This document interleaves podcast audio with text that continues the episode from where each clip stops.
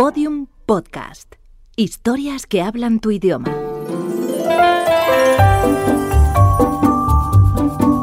Historias de medianoche. Chicho Ibáñez Serrador.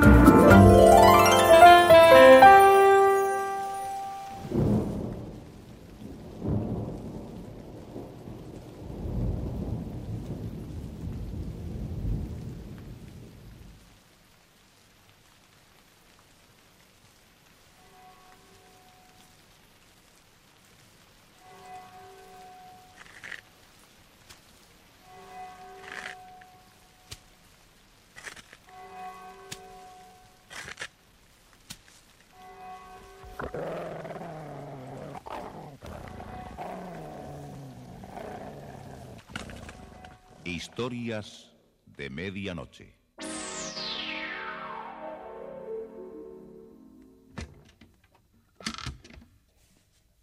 Buenas noches. La cadena Ser les invita desde este momento a entrar en la biblioteca del suspense. Adelante. Nos está esperando Narciso Ibáñez Serrador.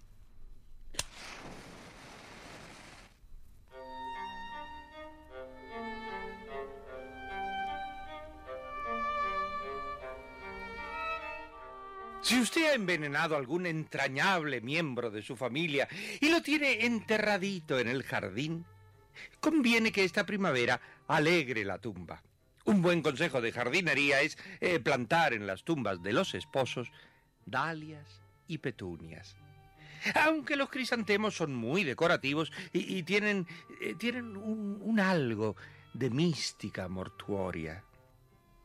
Para las sepulturas de amigos o de vecinos estrangulados, se recomienda plantar rosales amarillos. De esta manera, su jardín eh, cementerio ofrecerá un aspecto multicolor y reconfortante. Espero que esta mini lección de jardinería para criminales caiga en buenas manos.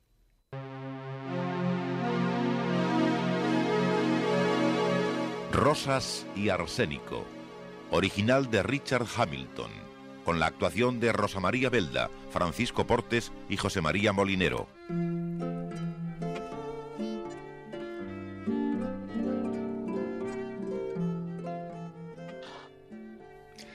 Le dolían los brazos y le dolía la espalda, pero Leticia Powell se sentía muy, muy feliz. La expresión de su cara tersa bajo el ala de su sombrero pajizo era de alegre concentración. Su obsesión eran las rosas y para ella esas flores constituían el único aliciente de su vida. El cartero Smithy había cruzado su bicicleta en la cerca de madera y se quedó observándola con admiración. Es un espectáculo, un espectáculo, señorita Leticia. Uf, ¿Cuál es el espectáculo? ¿Acaso soy yo llena de barro y tierra, convertida en un espantapájaros? No, no, su jardín. Hay decenas de capullos. Parece, parece un pedazo del parque de Glastonbury. Mm, mi trabajo me ha costado. Usted ha hecho un milagro en este terreno. Walter que el anterior dueño de esta casa, lo único que plantó fue basura. No lo dudo. Me queda solamente esta franja de tierra que está muy descuidada. Pero pienso terminar mi trabajo esta semana. No es cómoda mi tarea, pero se compensa después con esa múltiple familia de colores. Y con el primer premio de la exposición de flores. Eh, ¿Ya tiene elegidas las flores que presentará el sábado 20? Eh, Depende del sol de estos días para lograr que estos capullos puedan abrir más. Pienso que de estos macizos podré sacar algo bueno. Eh, Parece que el señor Gordon no se va a presentar este año. Sus gardenias lo decepcionaron. Mm, Pues lo siento. Me gusta ganar con buenos competidores. Y no que me den algún premio por ausencias de otros vecinos. Usted ya sabe cómo es la gente. Comienzan después a decir, sí, le dieron el primer premio a Letty Powell, pero no habría ocurrido así si Reginald King u otro hubiesen presentado sus rosas enanas o sus gardenias índicas. no, Smithy, no me agradan los triunfos fáciles. Fue una suerte que usted se viniera a esta casa. No era muy grato cruzar por aquí con este basurero que tenía el señor Birk. Nunca conocí al señor Birk. Eh, Compré la casa por intermedio de una agencia de propiedades. Eh, Entiendo que vive en alguna parte de la ciudad. Sí, en el barrio de las tabernas. Allí es donde vive. Ciertamente es mejor tenerla usted en mi itinerario. Gracias. Por lo demás, le doy bien poco trabajo. Nunca recibo cartas de nadie. Ah, ni visitas tampoco. ¿No vive usted un poco apartada de la ciudad? ¿Se olvida que trabajo todos los días en el Hotel Avon? Sí, pero yo me refiero a las noches, cuando viene en su bicicleta atravesando este largo camino solitario y llega aquí. me acompañan mis rosales. Y las flores, aún en la oscuridad, me sonríen. Ay, créame que no me siento abandonada en esta ladera. ¿Y su hermano? Hace tiempo que no le escribe. Eh, por lo menos yo no le he traído de él ni una sola postal desde las Navidades. Me ha llamado por teléfono hace un mes. Está trabajando en Dorchester y no tiene tiempo de venir a verme.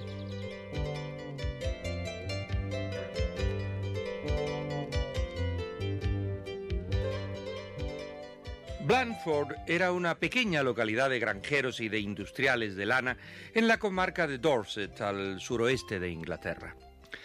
Leticia Powell estaba acostumbrada a llevar una vida monótona, trabajando en el viejo y tradicional Hotel Avon, que en los meses de verano solía tener todas las habitaciones ocupadas, pero que a comienzos de primavera solo se alojaban en él algunos matrimonios que llegaban de Southampton para la feria de mayo.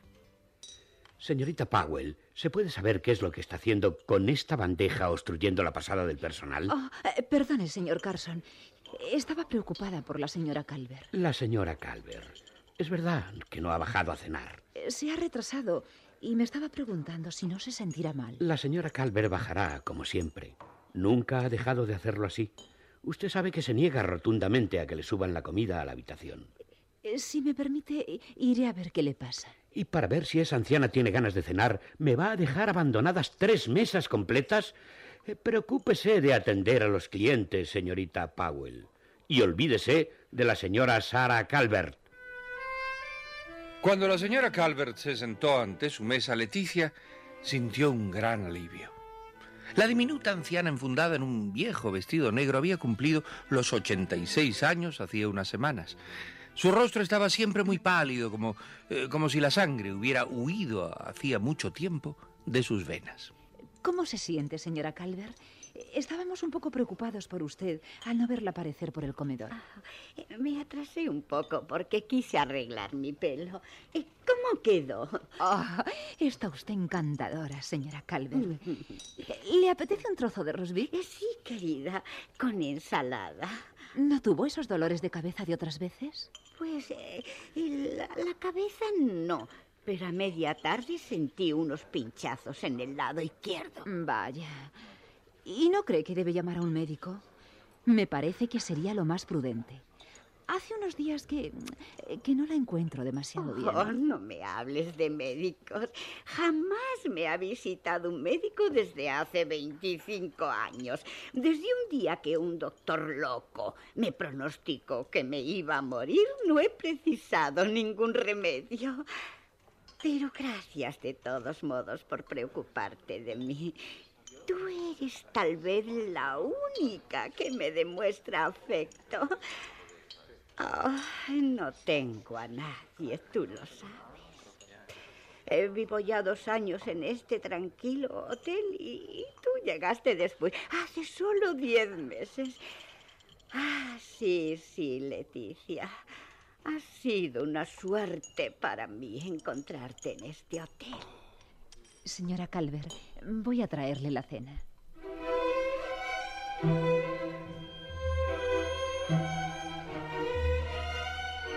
Leticia se fue a la cocina y momentos después regresaba con una bandeja en la que traía un zumo de tomate, un trozo de carne asada con ensalada y un vaso de leche. Leticia se prestó, como siempre, a ayudarle a cortar la carne. Eres una buena chica, Leticia. Tengo 38 años y ya he dejado de ser una niña. ¿Quiere más mantequilla en la carne? No, no, está bien. ¿No puedes sentarte un momento conmigo y charlar un rato? No puedo hacerlo ahora mismo. Perdóneme, pero es que tengo que atender otras mesas. ¿Puede ser más tarde? Desde luego, señora Calvert. Más tarde vendré a sentarme con usted. Mm.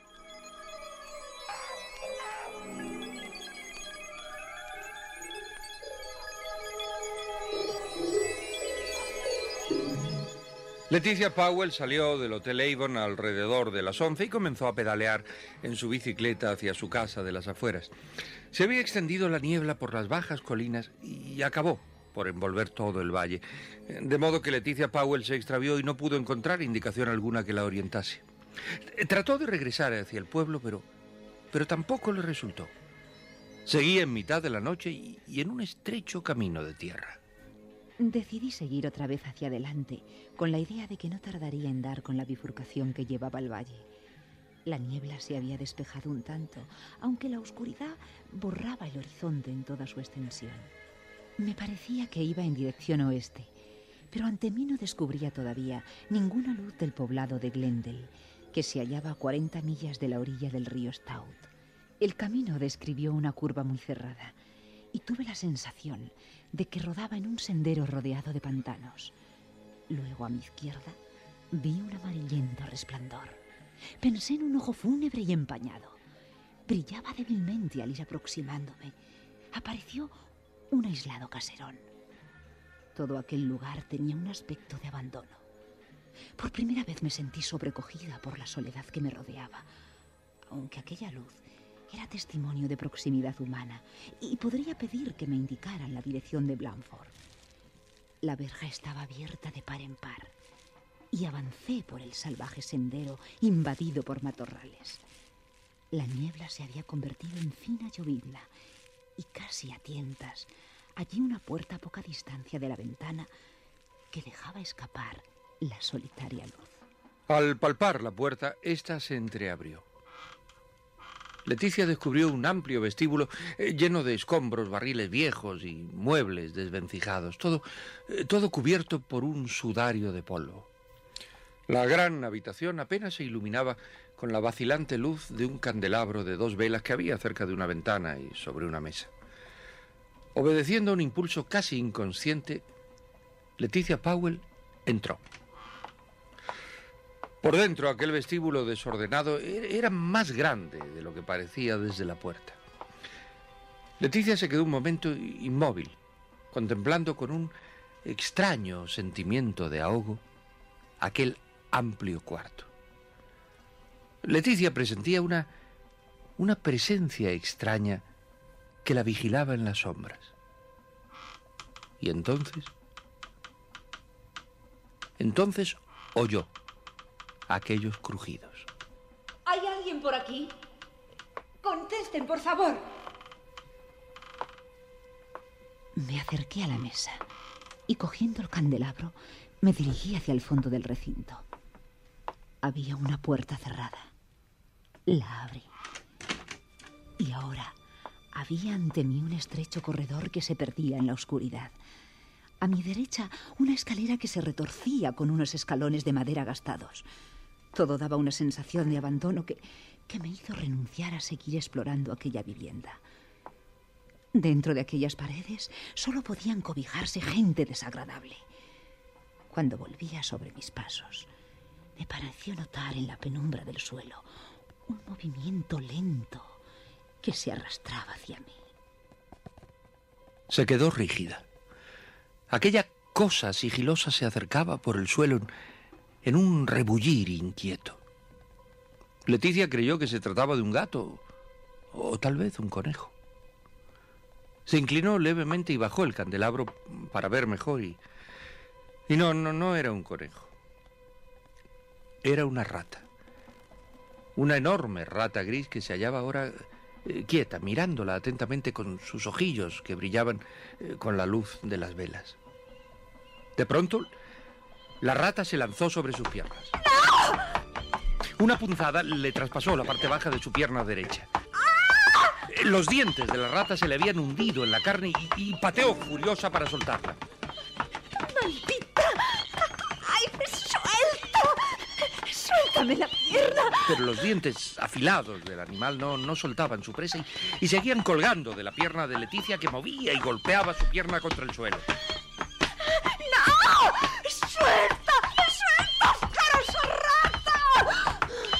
La rata seguía aferrada y bamboleándose con los movimientos de Leticia, que comenzó a caminar desesperada por el pasillo. Al llegar a la puerta del vestíbulo y en un gesto frenético, Leticia golpeó con el candelabro el cuerpo del animal. La rata cayó al suelo y Leticia quedó a oscuras en aquel inmenso cuarto. Pero la oscuridad no me angustiaba. Mi pierna había quedado libre de aquel asqueroso animal. Notaba que de la herida resbalaba un hilo de sangre y, en plenas tinieblas me até el pañuelo en la pierna y traté de avanzar hacia la salida. Momentos después, Leticia Powell pedaleaba lentamente en su bicicleta por el camino de la colina. La niebla se había despejado y no tuvo dificultades para encontrar el camino hacia su casa.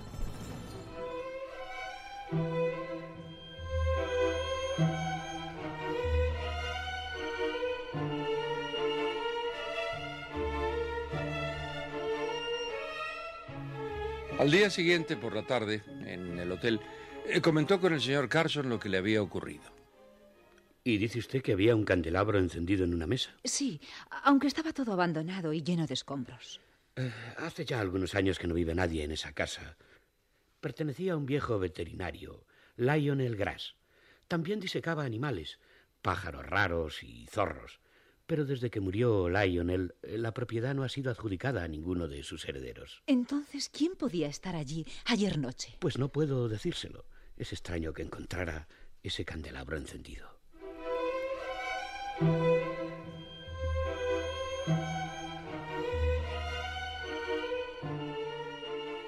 La herida de su pierna había cicatrizado, aunque sentía un, un leve dolor cuando caminaba. A pesar de eso, Leticia aprovechaba las mañanas trabajando en el jardín, eh, tratando de dejar el terreno en condiciones para plantar nuevos rosales. A veces encontraba piedras que extraía, pero en la mañana del viernes el azadón extrajo algo que le sorprendió. Qué extraño. Esto... Esto es un hueso. Dios mío. Parece la tibia de un ser humano. Con repugnancia apartó aquel trozo de osamenta y, y siguió removiendo la tierra. Media hora después encontraba otros huesos fragmentados. No hay ninguna duda que son los restos de un esqueleto. Con la morbosidad y el temor de querer determinar la procedencia de los restos humanos, excavó la tierra un poco más hasta que le pareció que el azadón chocaba con una piedra redonda. La fue extrayendo lentamente con sus manos y se irguió con ella, observando la, la redondez blanca y las cuencas vacías. Porque lo que había encontrado Leticia era, era un cráneo humano. ¡Qué asco! Eh, Separó sus manos con repulsión y el cráneo volvió a caer sobre la tierra. Cayó rodando grotescamente y, y se quedó mirando la mata de un rosal. Nunca imaginé que podría encontrar esto entre la tierra. Oh, no podré remover más esta parte del jardín. No resistiría a encontrar más huesos. Tendré que cubrir este horrible despojo junto con las otras osamentas. Después veré lo que hago. Enterró de nuevo la calavera y los otros restos, con los ojos semicerrados y un, gesto de franca repugnancia, se fue hasta la cocina. Estaba demasiado nerviosa para continuar trabajando y decidió tomarse un whisky con soda para reanimarse. Si hago la denuncia a la policía, enviarán una patrulla de bárbaros con azadón y me arruinarán el jardín para buscar el esqueleto completo. Estoy segura. Y entonces no podré participar en la exposición del sábado. No y no. Esperaré hasta el próximo lunes y entonces informaré de este espantoso hallazgo. Primero, salvaré a mis hijas, las rosas.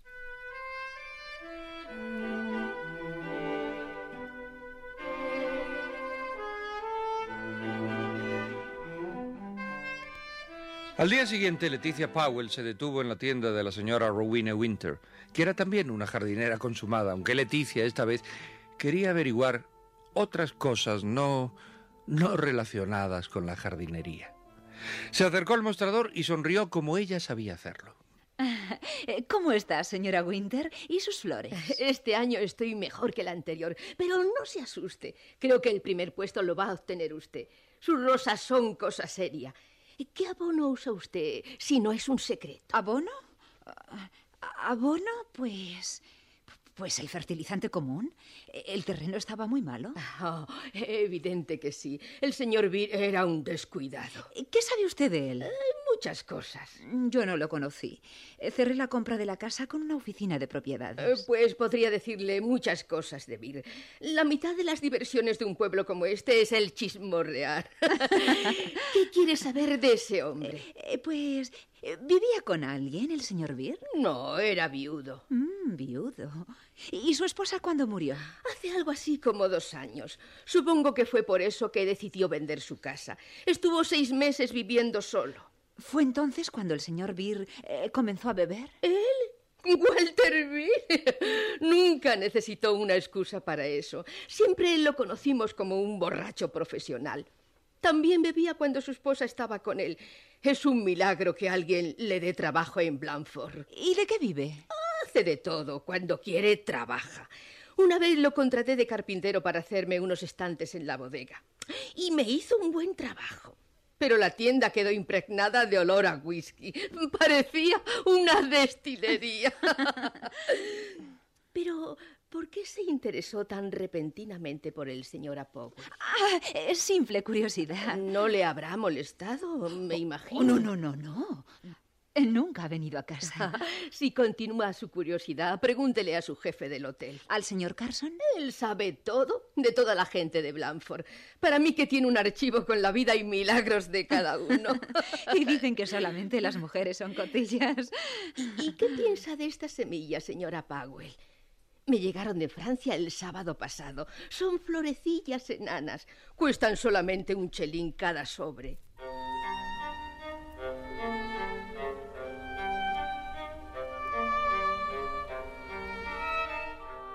Por la tarde el señor Carson estaba detrás del mostrador masticando un plum cake. Me han dicho que su jardín es un ensueño y que va a cobrar media libra para los que quieran entrar a observarlo. Eh, rosas, nada más que rosas, señor Carson. ¿Rosa solo?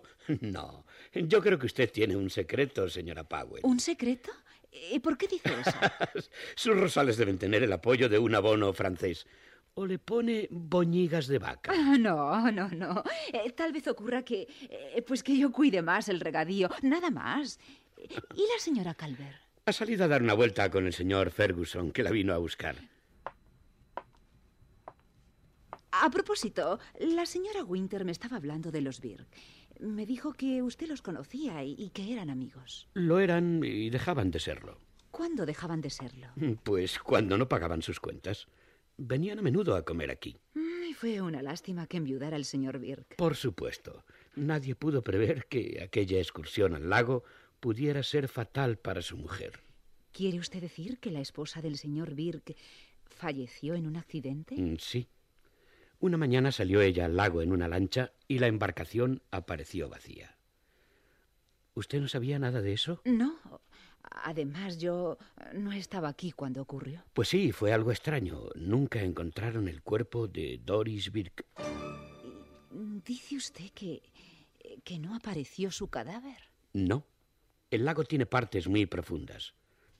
De cualquier modo lo dragaron varias semanas y luego se dieron por vencidos. Entonces, fue una muerte por accidente. Si quiere que le diga la verdad, hay muchos en el pueblo, y usted está frente a uno de ellos, que creen que la muerte de Doris fue provocada por el marido. ¿Qué dice usted? ¿Un asesinato?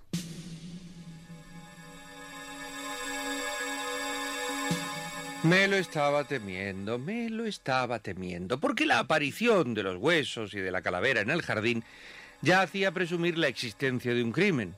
Y ahora el accidente de Doris, la mujer de, de Walter Birk, desaparecida en el lago, hace más evidente que en la casa de Leticia Powell se ha cometido un asesinato. Dejemos por ahora esta historia de ratas, de esqueletos y de fragantes rosas.